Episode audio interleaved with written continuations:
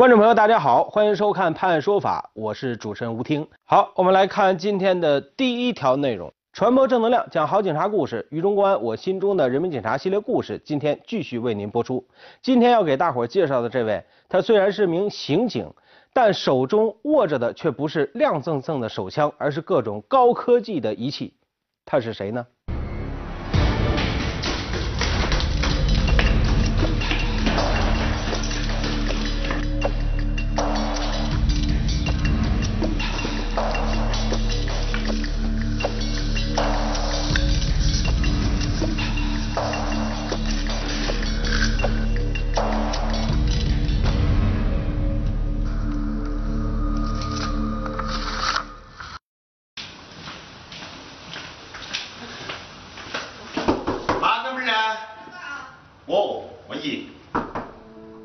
我叫万一，今年三十一岁，是一名现勘民警。要说为啥子当警察，那和我的爸爸有很大的关系。哎妈，老汉儿呢？啷么叫老汉儿呢？老汉儿出差去了。抓去嘛？在北京去了的嘛。哦。我的爸爸是警察，有三十多年的经历了。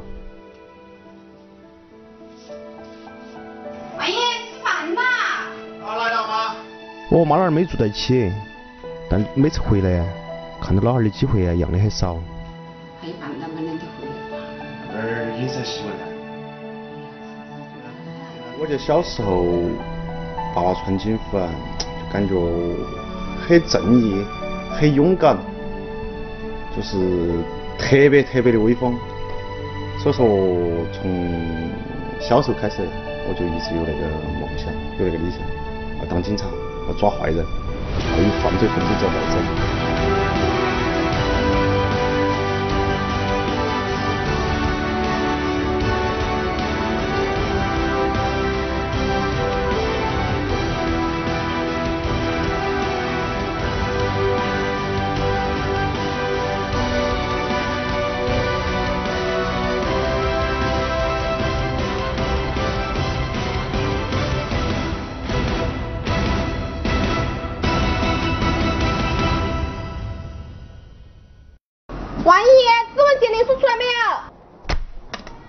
现场照片拿来哈。万一把作案子那个档案卷宗拿过来没得哦？万一现场。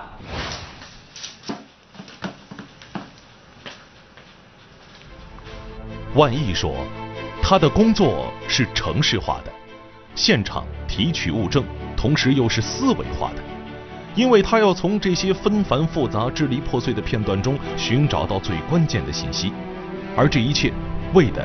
就是将隐藏在暗处的黑手缉拿归案。我的工作总的来说就是两点一线：案发现场和实验室。我在中队的老师曾经对我说过：“性格决定命运，细节决定成败。”但是这些细节就隐藏在平时的我们那些老百姓习以为常的东西里面。比如说，人人都有你手上的指纹、足迹、毛发、还脱落细胞等等等等。我的工作。就是犯罪嫌疑人和现场的交互当中，去发现、提取这些细微的东西，为案件侦破啊提供关键信息。二零一四年春节前夕，辖区某住户报警称家中财物被盗，通过现场勘查，无指纹、无鞋印，而一处极不明显的痕迹却引起了万亿的注意。唾液，因为正常人呢。一般不会在个人部头绝对不犯罪。当时我就想，那肯定问题，应该就是犯罪嫌疑人留下的。果不其然，提取之后成功通过 DNA 比对获取了犯罪嫌疑人的身份信息，该案呢因此顺利侦破。从进入公安队伍到现在，刚好十年。十年间，科技在飞速发展，技侦技术也是日新月异，而万亿学习的脚步从未停止。万亿同志。自零七年参加公安工作以来，就一直在我们技术大队。他不仅业务成绩突出，同时善于钻研、积极学习新技术、新设备，对我们队伍后来的年轻同志起到了很好的模范带头作用。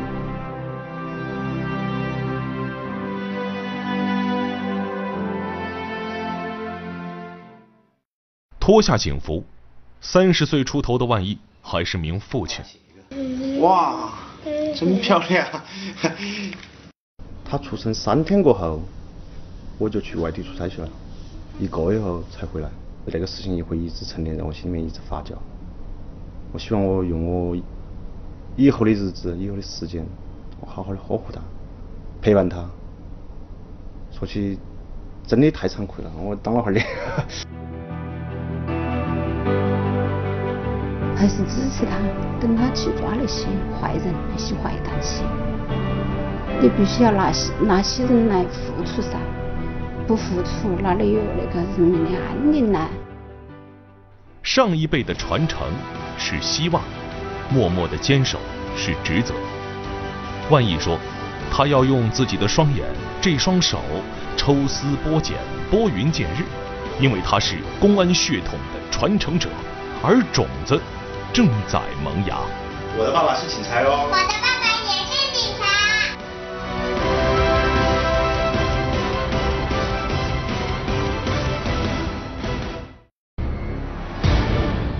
万亿，一名年轻的刑警，是对正义的坚守，是对传承的诠释。相信公安队伍有了这样一代又一代啊，咱们的群众的安全的堡垒必定是坚不可摧。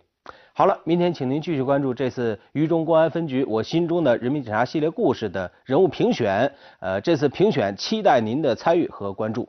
国庆长假来临，也许呢，很多朋友会选择外出旅行啊，但是出门在外呢，您一定要注意防盗防骗，保护好自身的财产安全。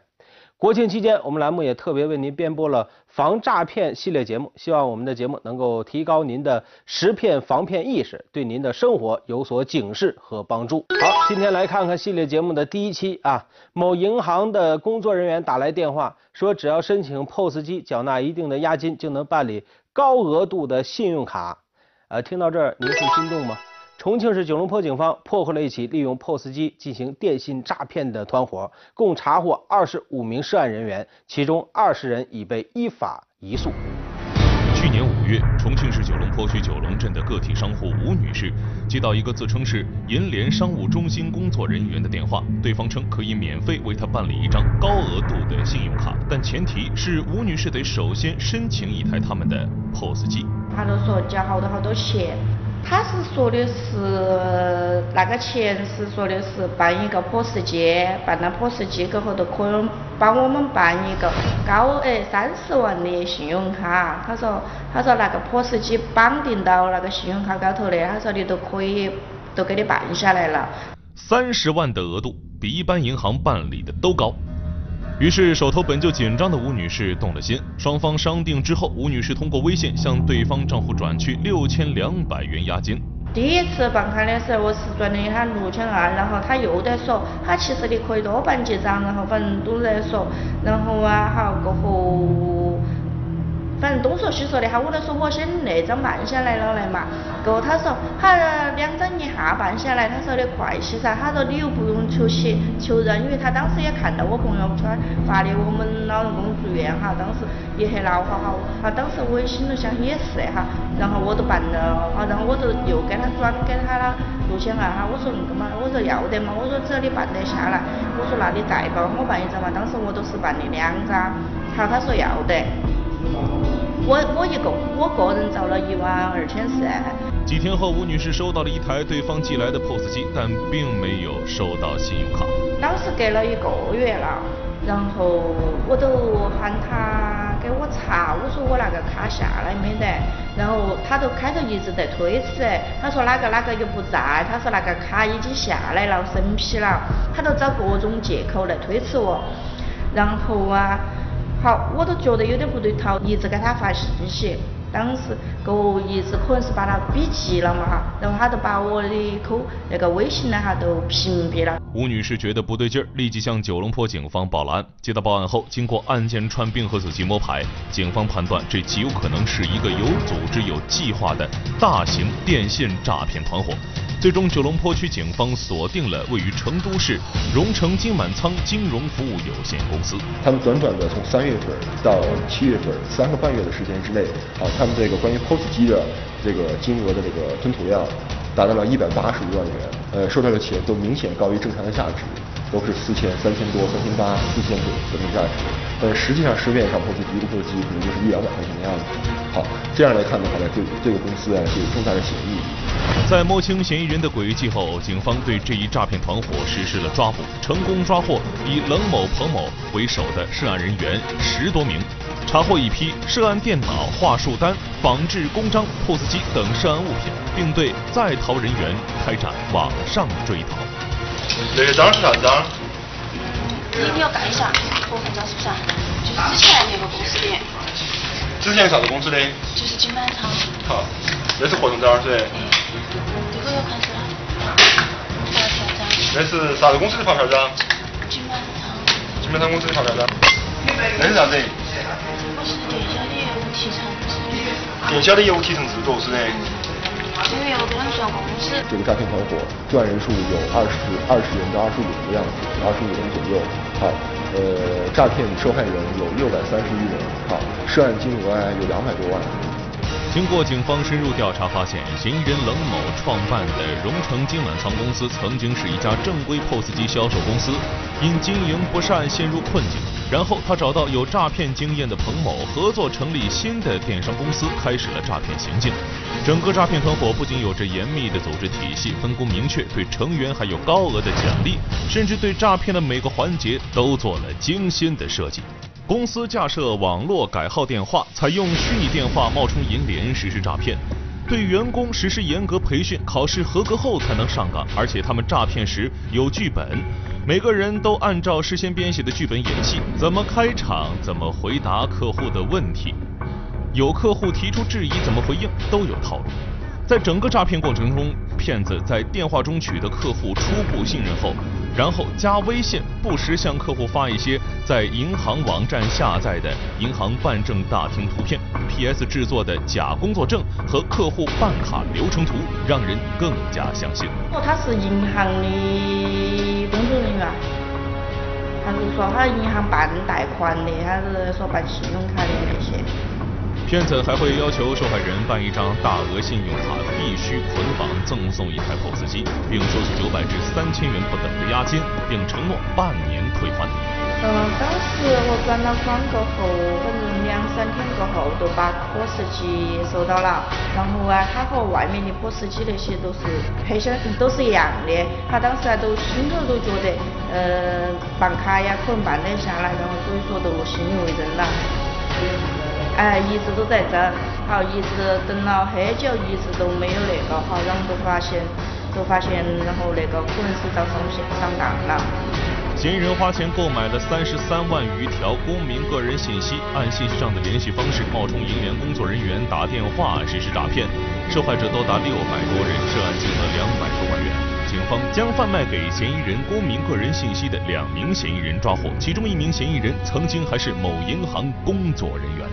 这个前银行工作人员呢，曾经是某银行的这个营业部的一个工作人员，他利用工作上的便利，然后哎，在银行储存啊，就是他们客户的信息电话的电脑上，好，通过 U 盘偷偷的将那个资料拷出来，好，然后哎，在本案中啊，以两角钱一条的价格，好，向我们这个诈骗团伙出售了七万余条，好，公民的电话信息等等，身份证号码等等个人个人个人呃个人信息。据了解，两名贩卖公民个人信息的嫌疑人潘某和王某。涉嫌侵犯公民个人信息罪，已被警方刑事拘留。据警方介绍，之所以那么多受害人上当受骗，主要还是因为受害人均有办高额信用卡需求。据调查，大多数受害者为需要资金周转的个体商户。针对此类骗局，民警提醒广大市民：通过正规渠道办理信用卡，银行办理信用卡是不收费的。接到自称银联工作人员电话后，直接拨打银行官方客服电话进行核实。发现被骗后，请第一时间拨打幺幺零报警。骗子正是看中了这些受害人急需用钱的心理，从而一步步实施的诈骗。就像民警提示的那样，涉及到金钱的往来，一定要慎之又慎，否则病急乱投医，只会让自己蒙受更大的损失。好了，明天请继续关注我们的国庆特别节目。近日，一辆幺二零救护车在拥堵的隧道内开启了警笛。这个时候，让医护人员倍感欣慰的是，前方的社会车辆纷纷的让到了两侧啊，为救护车让出了生命通道。记者在医院见到了视频中这辆巴东县幺二零急救车，此时救护车上的患者已被送入急诊室救治。记者见到了随车而来的巴东县人民医院急诊科医生李光东，回想起事发的经过，他仍感到十分紧张。呃，大概在六点四十左右，当时我们从巴东走的时候，一共带了三瓶氧气，到宜昌那个东山隧道，这个氧气三瓶氧气用用到最后一瓶，只剩三个氧了。李医生说，救护车上是一位肺栓塞患者，因为病情危急。需要从巴东转往宜昌市中心医院救治。当救护车行驶到东山隧道时，正值交通晚高峰，隧道里有上百辆车，非常的拥堵。而此时救护车上的氧气量仅能维持二十分钟。呃，我们开始进去的时候，车子基本上是一点缝隙都没有。当时病人非常的紧急，血氧饱和度在百分之六六十八左右。这个呼吸相当的困难，如果车上一旦没有氧气，随时都有生命危险。监控画面可以看到，此时隧道内拥堵的情况，救护车被前方的社会车辆堵住，行进困难。时间一分一秒的流逝，氧气量也在一点一点的减少。正当大家心急如焚时，暖心的一幕出现了。听到我们的这个急急救车的那个喇叭的叫声以后。就是连忙就闪开一条一条通道，让我们这个急救车辆为我们急救车辆让行。根据监控显示，前方的车辆看到救护车后，便立刻打开转向灯，向隧道两侧避让。与此同时，随着救护车的前行，隧道中越来越多的车辆向隧道两边为救护车让出了生命通道。最终，救护车只用了十分钟就将患者送到了宜昌市中心医院。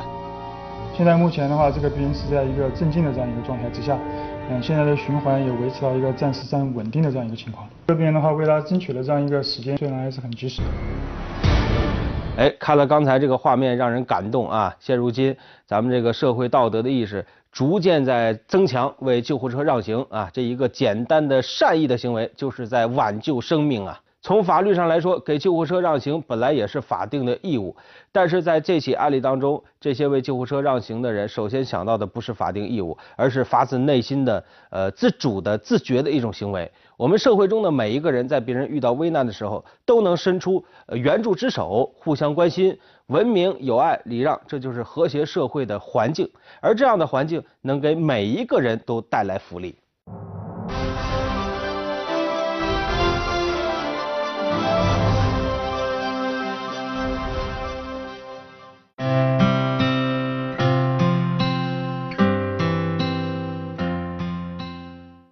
车水马龙，川流不息，他们为周到如砥，默默坚守。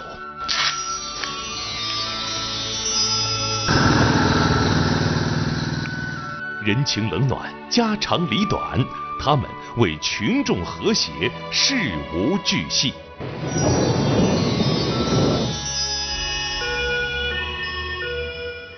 打击犯罪，惩恶扬善，他们。为平安稳定，英勇战斗。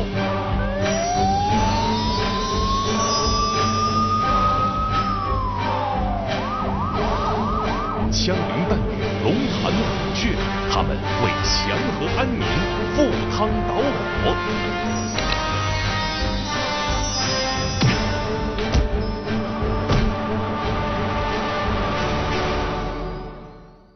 讲好警察故事，发好公安声音，传播社会正能量。重庆市渝中区公安分局“我心中的人民警察”评选活动现已启动，每晚七点钟都市频道，期待您的关注。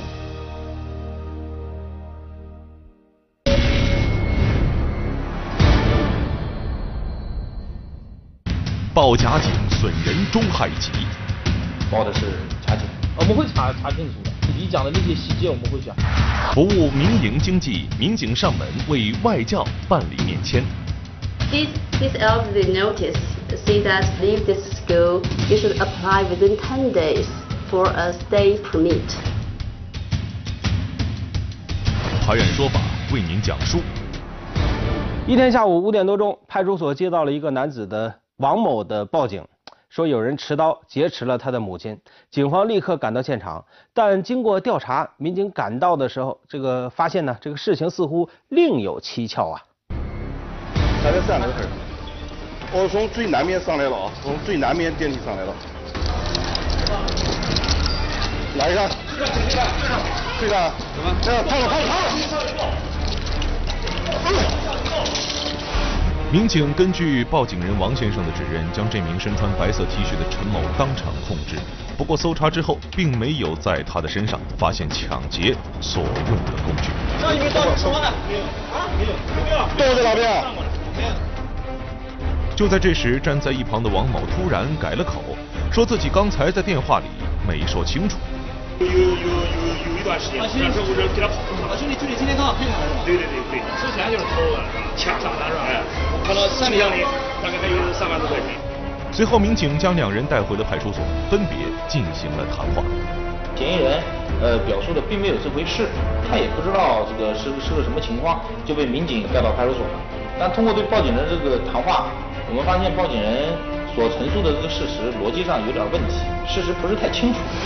为了弄清事实真相，民警找来王某的母亲。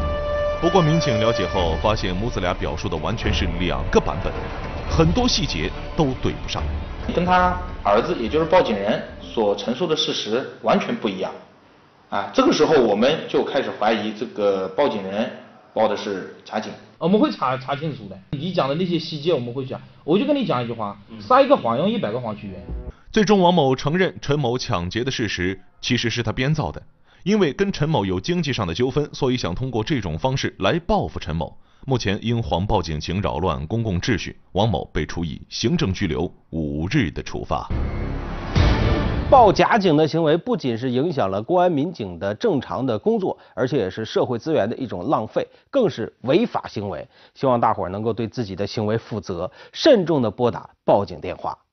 近日，结合市局推出的服务民营经济发展三十条措施，两江新区公安分局出入境管理支队积极行动，为辖区民营企业保驾护航。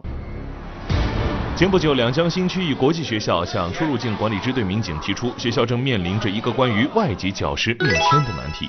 Over the years, because Yaozhong employs many foreign teachers, this process started to become quite difficult. It required us to have different schedules in the school in throughout the school week to make sure that we could have all those interviews set up and meet the requirements of registering with the PSB. 由于学校的外籍教师人数较多，且课程安排很满，时间上难以协调，所以外籍教师们很难抽空去出入境服务大厅办理面签业务。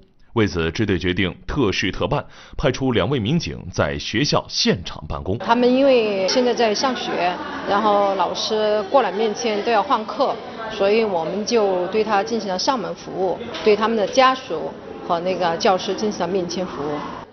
在学校办公室里面，民警面对面与该校外籍教师进行交流，答疑解惑，并一次性告知面签程序、受理资料及条件，方便外籍教师进行签证受理。同时，民警还详细为大家讲解了市公安局推出的服务民营经济发展三十条措施。除了上门服务以外，支队还即事即办，为辖区民营企业开辟绿色通道。几天前，重庆一公司部门负责人李先生将一封手写的感谢信递到民警手上。原来，李先生赶去新加坡处理一起紧急商务，但临行前才发现自己的护照不足六个月的有效期。我们就按照民营经济三十条的规定，对他进行了加急办理。然后他很快就拿到了证件。目前李先生已经在预定的时间内到达了新加坡。都说金杯银杯不如老百姓的口碑啊，群众说好才是真的好。两江新区警方将继续为民营企业提供更加优质、高效、便捷的服务，积极助推两江民营经济的发展。好，感谢收看《判案说法》，我是吴听，明天见。